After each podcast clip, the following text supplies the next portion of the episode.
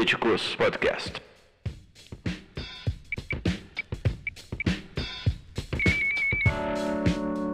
Sejam bem-vindos a mais um episódio do Políticos Podcast. Meu nome é Israel Medeiros, eu sou analista político da Fato Inteligência Política e hoje vamos falar sobre eleições. Há quem se refira a ele como o pai da urna eletrônica. Hoje estamos aqui com um dos responsáveis pela implementação e manutenção do sistema eletrônico de votação, que é o Dr. Giuseppe Janino. Ele foi secretário de Tecnologia da Informação do TSE durante 15 anos. Doutor Janino, é um prazer tê-lo aqui.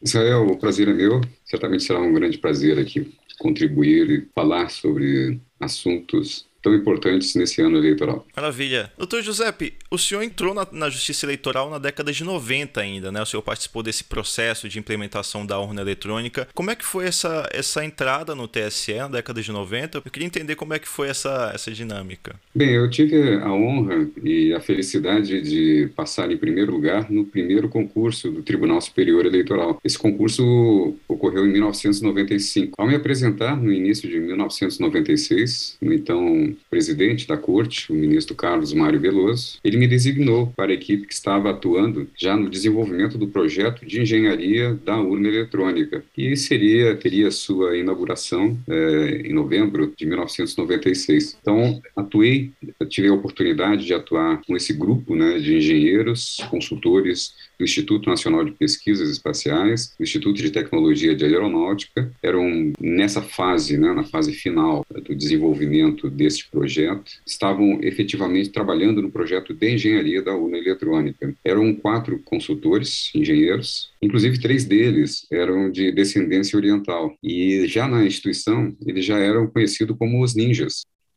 Eram quatro engenheiros, eu fui compor essa equipe com, com, muita honra.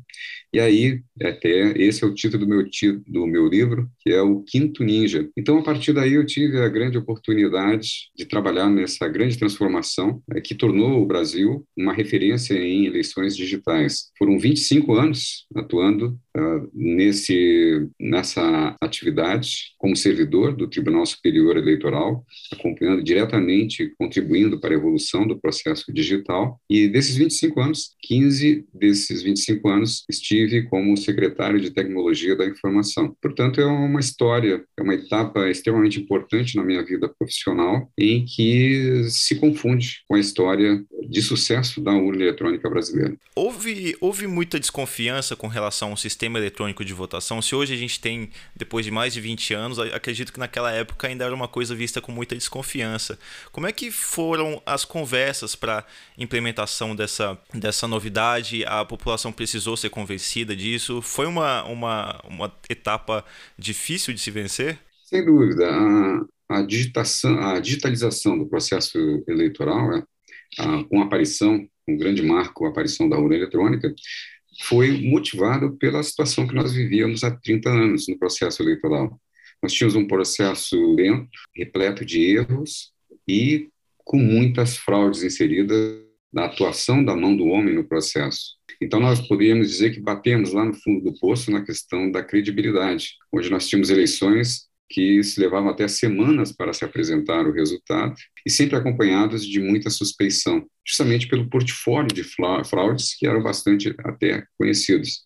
Então, a solução, a saída, capitaneada aí pelo ministro Carlos Mário Veloso, foi justamente a transformação de um processo convencional para o processo digital, com a aparição da urna eletrônica. E, sem dúvida, essa modificação né, que da, da que está centralizada na urna eletrônica trouxe grandes benefícios como a celeridade, integridade, auditabilidade, rastreabilidade, entre outros atributos que estão vinculados é, diretamente com o paradigma digital. Mas isso trouxe certamente resistências, porque isso, essa mudança, né, ela incomodou muitos daqueles que se beneficiavam da situação anterior.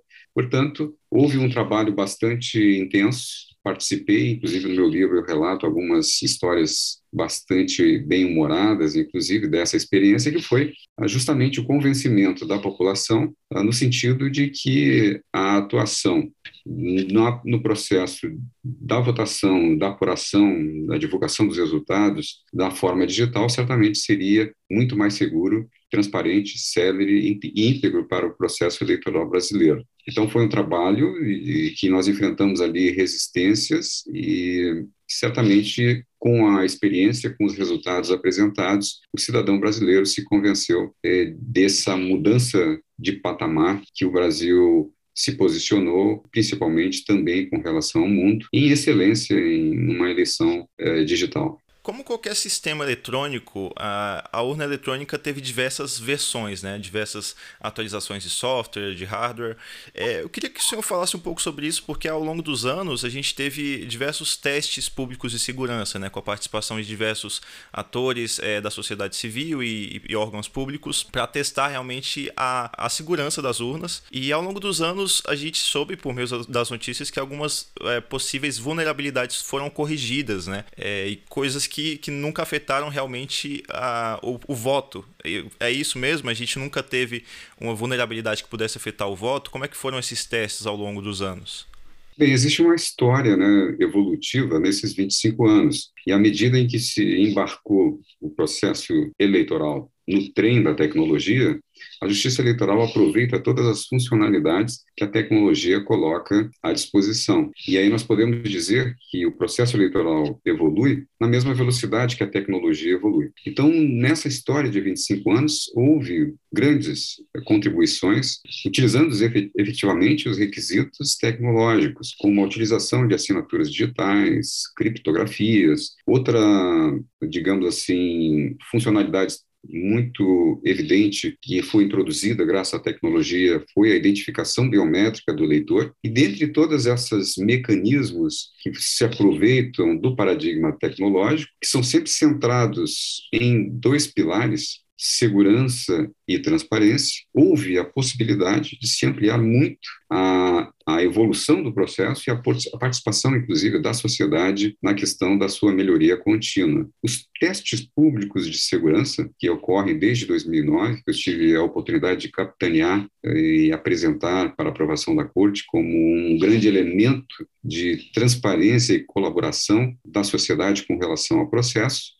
ele traz efetivamente vários aspectos muito importantes. Uh, sintetizando, é abrir o sistema eleitoral, entregar a, a urna eletrônica na mão do hacker para que ele tente ali por meio dos seus planos de ataque, quebrar as barreiras de segurança que existem no processo. Passando por alguma barreira, e cabe aqui ressaltar que somente na urna eletrônica existem mais de 30 barreiras digitais que devem ser vencidas até chegar, por exemplo, à possibilidade de adulteração da informação do voto ou da quebra do sigilo. Então, a urna eletrônica fica à disposição uh, do brasileiro, porque basta ter 18 anos para e ser brasileiro e ter 18 anos para se inscrever nesse processo de colaboração da sociedade com relação à segurança, ele recebe toda a informação, recebe todos os programas, os códigos abertos, analisam algoritmos, têm informações adicionais, recebem a urna eletrônica com várias barreiras, inclusive desativadas, por exemplo, a urna aberta,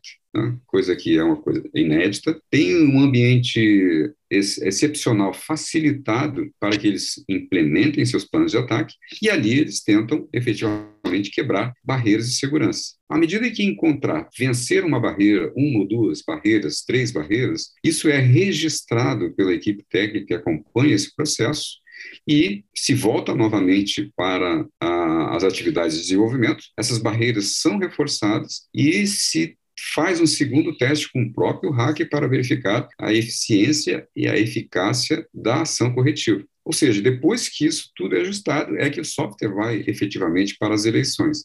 Então, a identificação de fragilidades, de quebra de algumas barreiras, isso faz parte uh, desse processo e é uma prova, é uma evidência da, efetiva da contribuição da sociedade com relação à melhoria efetiva de todos os procedimentos tecnológicos uh, relacionados à segurança. Então, uh, o importante é que o sistema ele é efetivamente testado, ajustado e vai para a eleição bem melhor à medida em que é submetido aos testes públicos de segurança. Diga-se passagem, talvez o Brasil seja o único país no mundo que faz esse tipo de procedimento abrir o seu sistema eleitoral para qualquer cidadão brasileiro acima de 18 anos participar, implementar ali o seu plano de ataque e tentar quebrar as barreiras de segurança para que elas efetivamente sejam identificadas as eventuais fragilidades e que elas sejam efetivamente corrigidas. Existe até uma e inclusive esse procedimento tem um fator bastante importante que diz, anula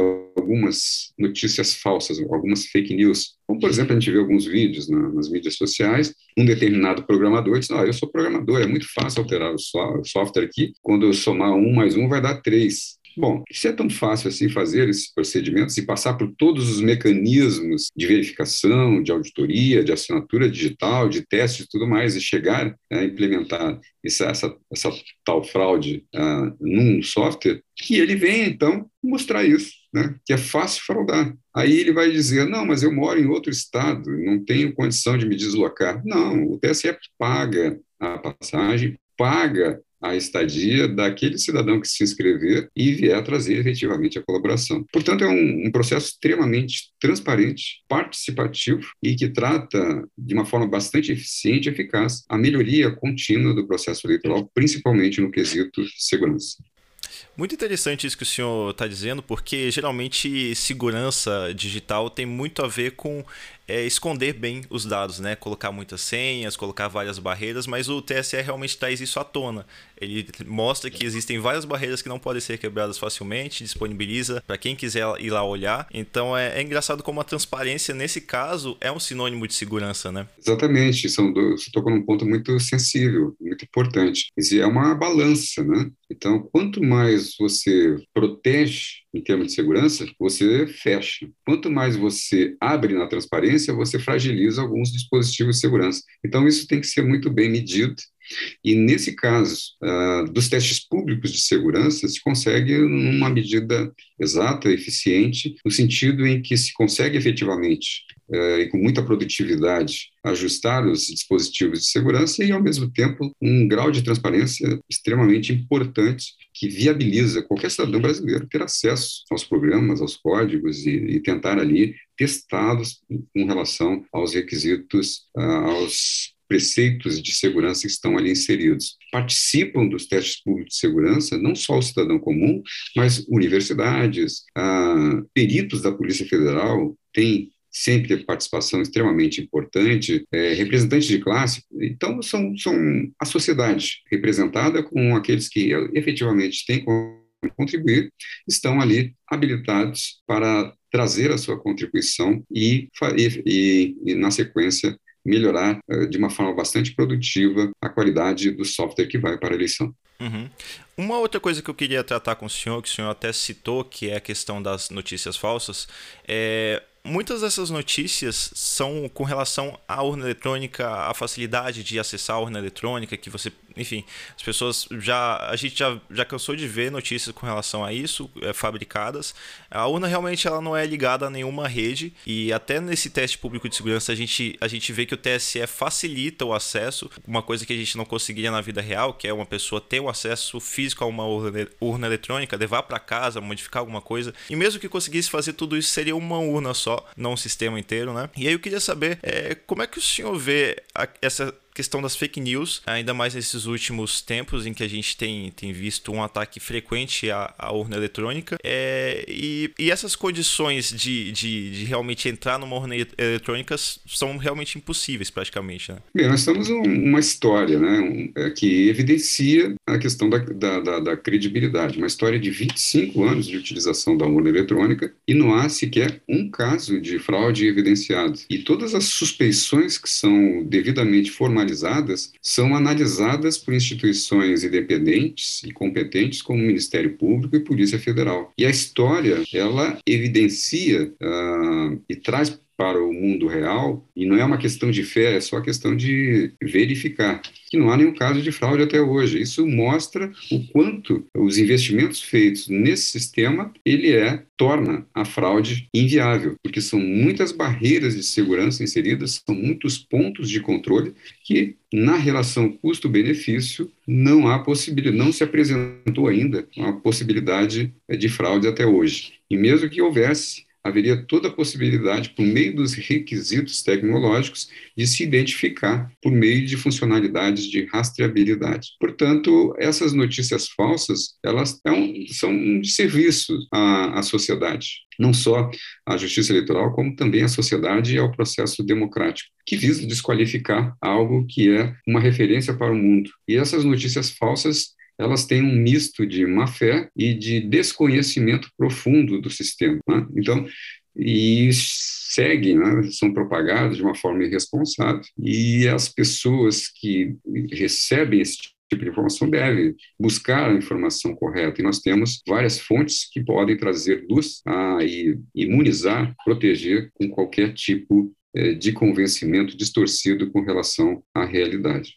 Uma coisa que tem muito a ver com, com combate à desinformação é uma comunicação eficaz. E o TSE tem isso. É, eu me lembro que em 2018, quando eu trabalhei no TSE, inclusive nós nos encontramos na gravação de um, de um podcast, que é o Nerdcast, que hoje ainda é o, o maior podcast do Brasil.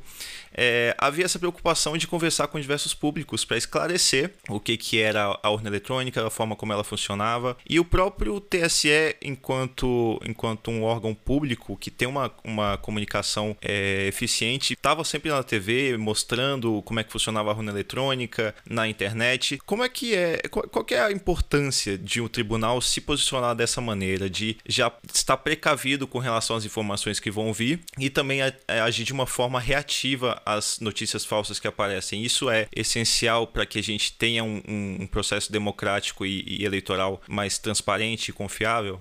O grande desafio do, do Tribunal Superior Eleitoral já é a realização das eleições. Nós somos um país de 8,5 milhões de quilômetros quadrados. 50% dessa área é, é, a região amazônica. Nós temos é, mais de 450 mil pontos de votação distribuídos em todo esse território. E nesse território, por exemplo, de difícil acesso na Amazônia, nós temos pelo menos 1.500 pontos de votação e que se leva até semanas para chegar de barco para se instalar uma urna eletrônica. Há dificuldades na questão de infraestrutura e vários outros aspectos que estão envolvidos na realização de um pleito dessas dimensões num país grande e com tantas dificuldades que existem para desafiantes para a realização desse pleito. E isso se consegue fazer muito com, muito bem, né, com muita competência.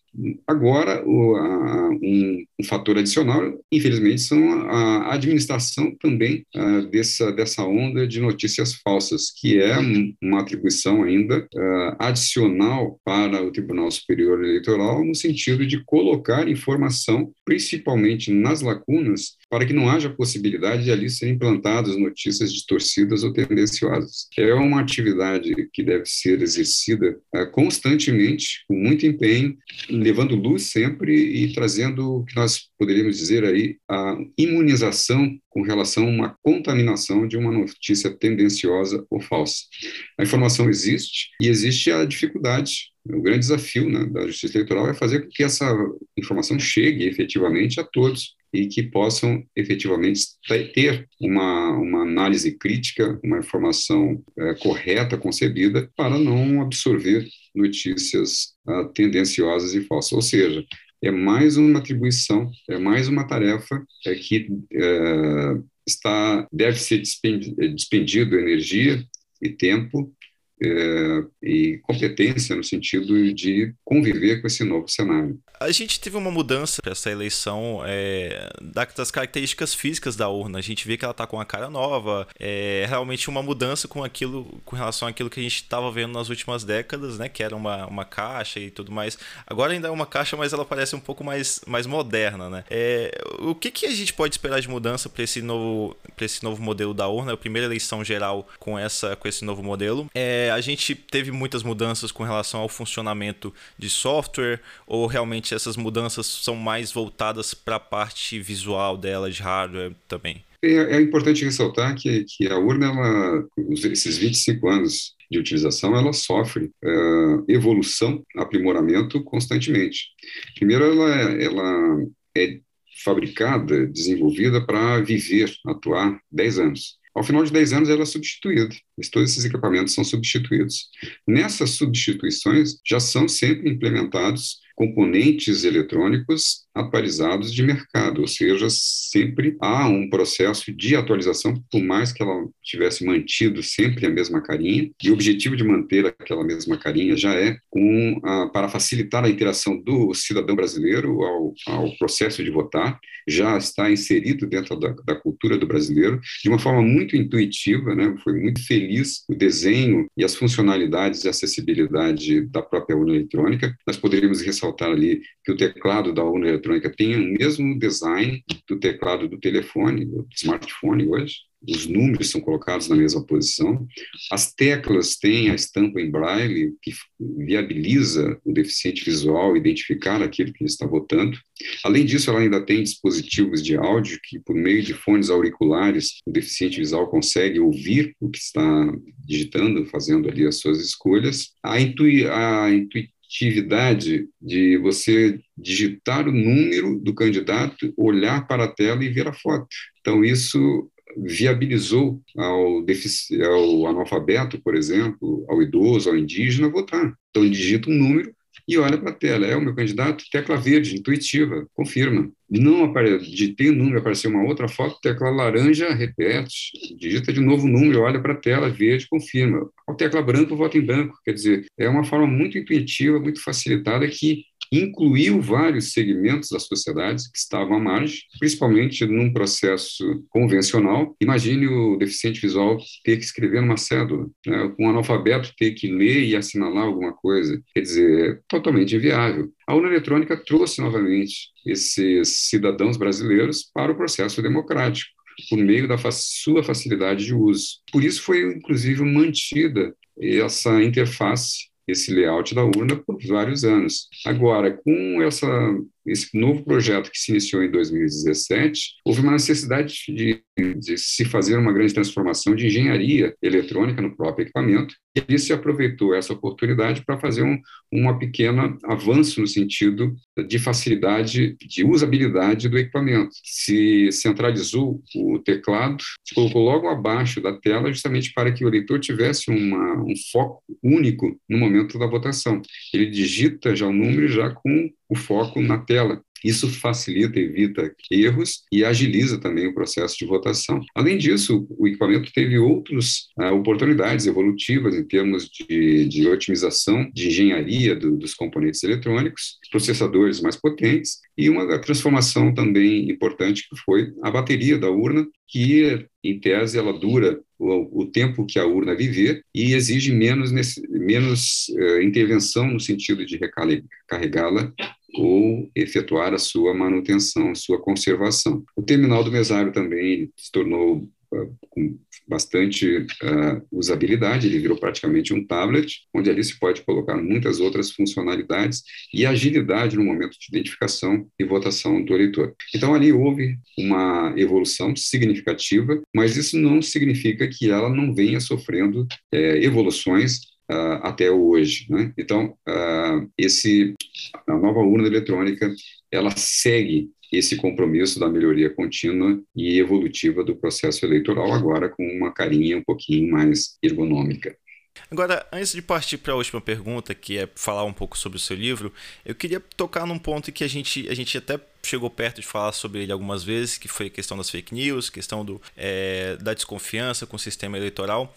Mas eu queria entrar agora um pouco nesse assunto para entender como é que o senhor vê é, a tentativa de descredibilização do sistema eleitoral, que não é uma exclusividade do Brasil. Infelizmente, a gente tem visto isso em outros países também, como uma forma até de, de estratégia política mas aqui a gente tem realmente um histórico de crescente nos últimos anos, de colocar a urna eletrônica em xeque, de, de realmente fabricar notícias para tentar atacar esse sistema eleitoral. E eu queria saber se o senhor tem esperança de que a gente vá superar isso nos próximos anos. É, a, a, o TSE, evidentemente, tem feito tudo o que está a seu alcance para provar que a, a urna eletrônica é segura, mas o que, que a gente pode fazer de diferente para evitar é, que esse tipo de acusação leviana seja feita daqui para frente?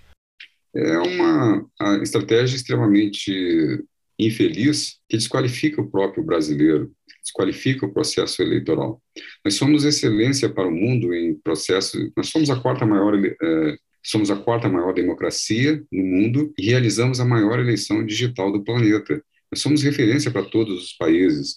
E desses países, pelo menos 40 países no mundo já adotaram soluções provavelmente inspiradas na experiência brasileira. Ou seja, nós somos uma referência para o mundo. Esse tipo de, de, de atitude de tentar desqualificar o processo eleitoral, a urna eletrônica, é desqualificar o, próximo, o próprio brasileiro. Então, isso nós vemos com muita tristeza esse tipo de estratégia que ah, aparentemente é tentar desestabilizar o processo eleitoral para poder efetivamente mais à frente poder eh, contestá-lo. Então é uma, uma, uma iniciativa é, infeliz, triste, que desqualifica o próprio povo brasileiro e que nós temos que combater, é, principalmente na questão das notícias falsas analisando com, com, muito critério tudo aquilo que nós recebemos e verificando se realmente procede ou não aquela informação que nós estamos repassando. É importante que todos estejam engajados nisso, porque trata,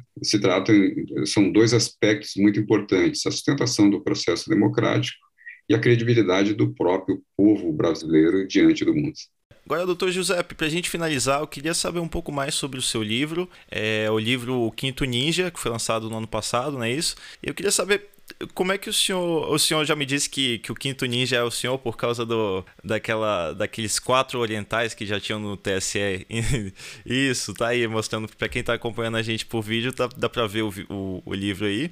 E eu queria saber um pouco mais sobre esse livro. É, de onde que veio a ideia, o senhor. Que tipo de, de, de, de história a gente pode esperar nesse livro?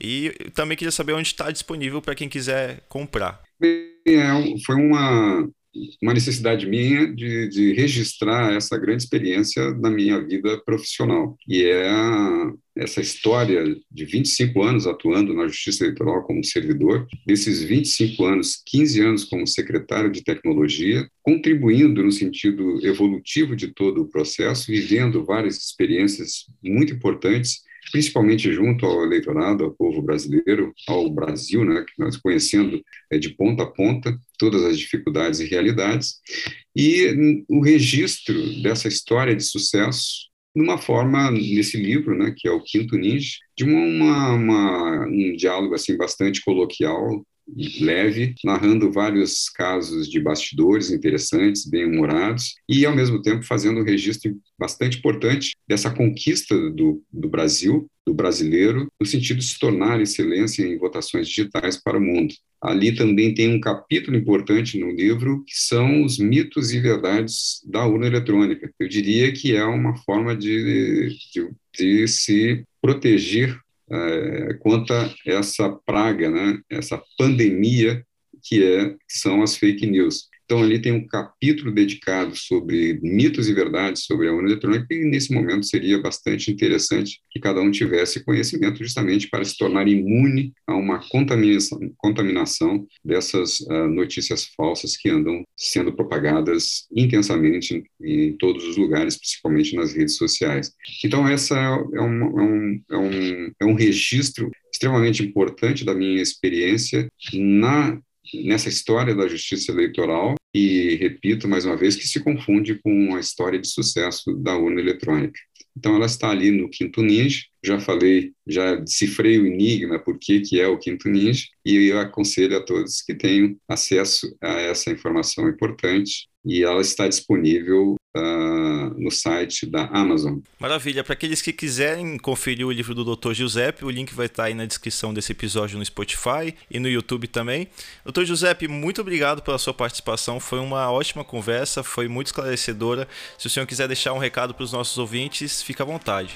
Agradeço essa oportunidade. Eu acho que esse tipo de, de, de conversa é extremamente sadia e importante, principalmente nesse momento que nós estamos vivendo no Brasil. E o recado é que vamos nos informar, vamos buscar a fonte das informações, não vamos engolir qualquer história, qualquer notícia tendenciosa ou, ou que tenta desqualificar o processo eleitoral que todos nós brasileiros construímos com grande esforço e suor. Vamos ir à fonte da informação, buscar a informação correta e não vamos propagar notícias falsas. Obrigado pela oportunidade e um grande abraço para todos. Um grande abraço, eu sou Israel Medeiros, analista da Fato Inteligência Política, e esse foi mais um Políticos Podcast. Nos vemos na próxima semana. Um abraço. Tchau.